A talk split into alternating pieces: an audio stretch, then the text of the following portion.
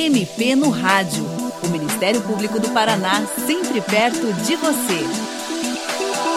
Nesta edição, o MP no Rádio fala sobre o Setembro Amarelo, que é uma iniciativa do Centro de Valorização da Vida, da Associação Brasileira de Psiquiatria e do Conselho Federal de Medicina, voltada a promover uma discussão ampla sobre o tema do suicídio. Há oito anos, a campanha busca conscientizar os governantes e a sociedade sobre o assunto e, assim, tentar reduzir os índices de suicídio. Um relatório publicado pela Organização Mundial da Saúde indica que, em 2019, mais de 700 mil pessoas morreram em consequência das chamadas lesões autoprovocadas. No Brasil, são aproximadamente 13 mil pessoas por ano, o que corresponde a uma morte a cada 40 minutos. Para falar sobre essa questão, o MP no Rádio recebe a psicóloga Patrícia Lages, que atua no Ministério Público do Paraná. Doutora Patrícia, o tema da campanha neste ano é Agir salva vidas. Como é que isso deve ser trabalhado, levando em conta o atual cenário de um ano e meio de pandemia? Como falar sobre esse assunto de uma maneira correta e responsável? Bom, primeiro eu queria agradecer a oportunidade de falar de um assunto tão importante e necessário. E para começar a responder essa sua pergunta, eu lanço mão de uma ideia muito importante, uma concepção muito importante, que é dizer que o suicídio, na verdade, não tem a ver com a morte propriamente dita, mas ele tem a ver com uma tentativa de interrupção de uma dor psíquica muito grande.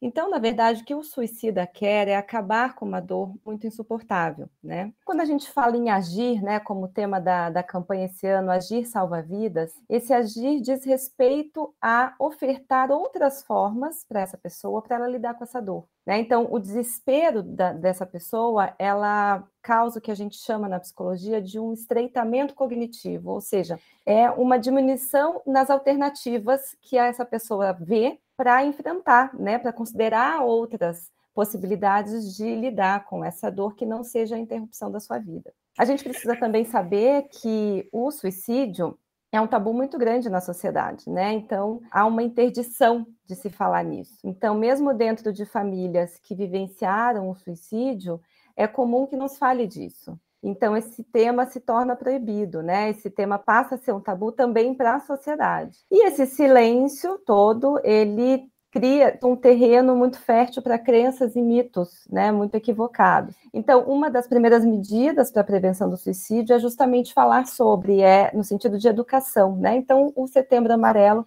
ele é um grande avanço nesse sentido para a gente poder conhecer e assim prevenir melhor essas situações. É muito interessante, ou seja, é um tema que deve ser discutido, né? E tem muitas questões controvertidas em torno dele, né? É, esses mitos de que a senhora fala. Por exemplo, quem tenta suicídio ou ameaça se suicidar está querendo chamar atenção. Ou falar abertamente sobre suicídio, inclusive na imprensa, piora a situação porque estimularia potenciais suicidas. O que, é que a senhora diria sobre essas questões? O que é que tem de falso ou de verdadeiro nelas? São mitos ou tem algo ponderado aí? Pois é, em relação a essa questão das ameaças e das tentativas de suicídio, é, essa ideia né, de que a pessoa quer apenas chamar a atenção, talvez seja o mito mais perigoso em torno desse problema de saúde pública.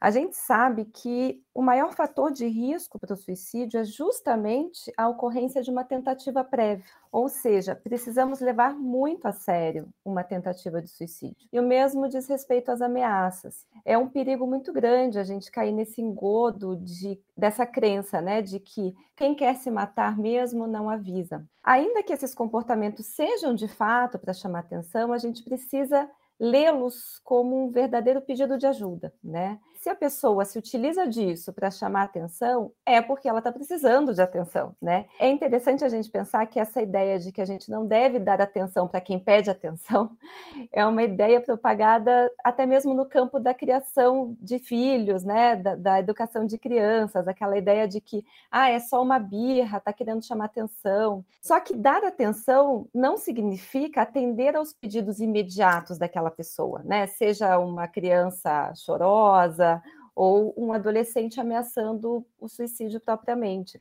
Dar atenção é, diz respeito a escutar para além daquilo escutar o sofrimento que está por trás daquele comportamento que é tão incômodo para quem escuta, né? Então a gente precisa sim dar atenção, a gente precisa mostrar disponibilidade para ajudar e para suportar junto aquele sofrimento, que muitas vezes nem é tão evidente para a própria pessoa que está tentando, entre aspas, né, chamar a atenção com esse, esse comportamento suicida. Com relação a se falar abertamente sobre suicídio, né, e essa ideia de que isso incitaria né, outros suicídios, isso também, até certo ponto, se trata de um mito né? Porque falar sobre no sentido de educar, como eu já disse, é essencial. Assim, notícias sobre suicídio podem desencadear casos, isso a gente já tem comprovado na literatura específica. Mas, na verdade, isso vai depender de que maneira se trata, né? Disso, principalmente na mídia. Então, o que a mídia não deve fazer, por exemplo, explicar métodos de suicídio, mostrar cenas, recitar cartas suicidas,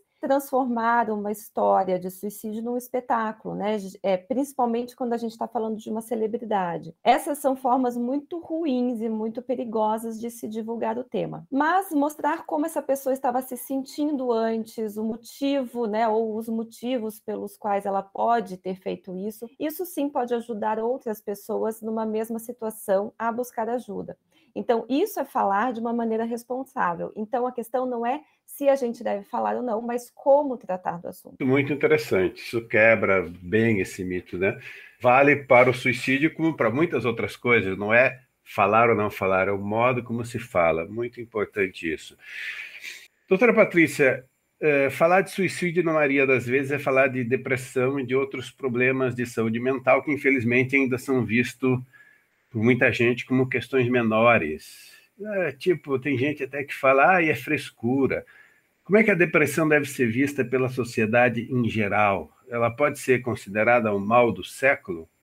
Bom, a depressão é uma doença, né? E ela deve ser vista sim pela sociedade. É claro que ela tem diversos graus e ela compromete a saúde mental em diferentes níveis para cada pessoa. Talvez as pessoas que julguem a depressão uma frescura, né, talvez elas sejam aquelas felizardas que não sofrem desse mal e que não conseguem enxergar, não conseguem vislumbrar algo para além de uma tristeza comum, que talvez seja a única experiência que elas tenham. É muito difícil para alguém que sofre de depressão explicar como é esse sentimento, né, essa condição, para alguém que nunca teve essa experiência. Isso faz com que a pessoa que tem depressão sofra ainda mais, justamente por não ser compreendido, né? Por ser desacreditado muitas vezes no seu sofrimento, por ser taxado de preguiçoso, né? Até mesmo essa coisa de não ter força de vontade. Então, a depressão, pela sua incidência cada vez maior na população mundial, é considerada assim o mal do século. Mas é importante também a gente saber que não é apenas a depressão que pode levar, levar ao suicídio há outros transtornos também, né, que, que estão correlacionados, estão relacionados a comportamentos suicidas, por exemplo, transtorno bipolar, esquizofrenia e outros, né. E, além disso, né, considerando um aumento recente dos suicídios entre adolescentes e adultos jovens no nosso país, no Brasil, outros fatores precipitantes, que a gente chama, eles são também muito importantes. Por exemplo, o bullying, nas escolas principalmente, a discriminação por raça, por gênero, por orientação sexual, a pressão nos estudos, né? Então, isso são é, situações que a gente correlaciona também ao suicídio.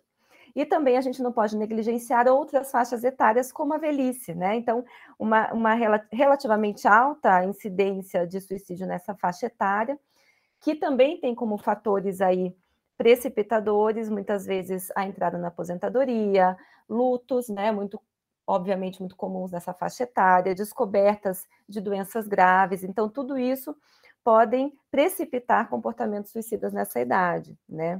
Mas, assim, é muito importante também a gente ter em mente que o suicídio nunca é resultado de um evento ou um fator único, tá? Normalmente, a sua causa é uma interação muito complexa de vários fatores, como transtornos mentais e doenças físicas abusos de substâncias, problemas familiares, conflitos interpessoais e outras situações de vida estressantes. Então, esse reconhecimento de uma variedade de fatores contribuem é, para que a gente entenda mais facilmente os comportamentos suicidas. Certo. E, doutora, como é que as pessoas próximas a quem tem depressão ou algum outro problema que possa levar ao suicídio, como os familiares, os amigos, podem formar uma rede de apoio para auxiliar na prevenção ao suicídio? É, essa rede de apoio formada por familiares e amigos, ela é fundamental para pessoas com risco de suicídio. Não apenas nos momentos mais críticos, né, quando o risco é mais alto e ela não pode, por exemplo, ser deixada sozinha mas também para que, ela, que ela possa contar com a ajuda desse apoio social para encontrar recursos, outros recursos, né, para lidar com essas angústias que a colocam em risco para acabar com a própria vida.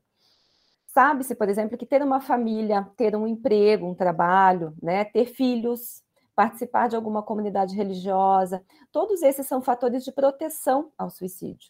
Daí vemos então a importância da comunidade próxima para a prevenção desse desfecho trágico, né, que é o suicídio. Então, procurar estar por perto, demonstrar interesse genuíno, né, verdadeiro em saber como que aquela pessoa está e não desistir dela, né? Isso às vezes é muito difícil, porque é muito complicado a gente conviver com uma pessoa com, com uma condição tão séria.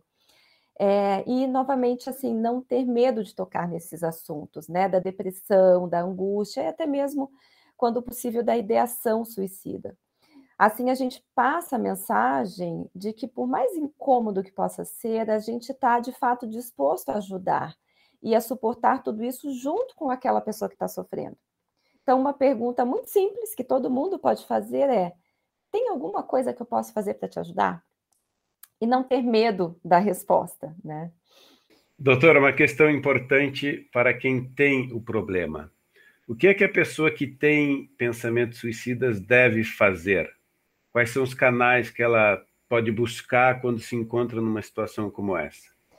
Bom, a pessoa deve procurar preferencialmente o profissional da saúde mental, né, ou qualquer outro agente da rede de proteção da saúde mental nem sempre se tem acesso fácil e imediato a um médico psiquiatra, a um psicólogo, mas é muito importante procurar alguém que faça parte dessa rede, né? Seja na unidade de saúde, num centro de assistência psicossocial, né, um CAPS, ou algum, até mesmo algum órgão da assistência social, às vezes é mais acessível, né, à, à pessoa. No Brasil, a gente tem também o CVV, que é o Centro de Valorização da Vida, que por meio do telefone 188 você pode entrar em contato, né? Ou até hoje a gente consegue também entrar em contato pelo site, por e-mail, pelo chat, e lá você pode conversar com voluntários treinados para escutar e orientar uma pessoa em sofrimento. As pessoas nessa situação, elas precisam ter seu sofrimento reconhecido e validado por outro.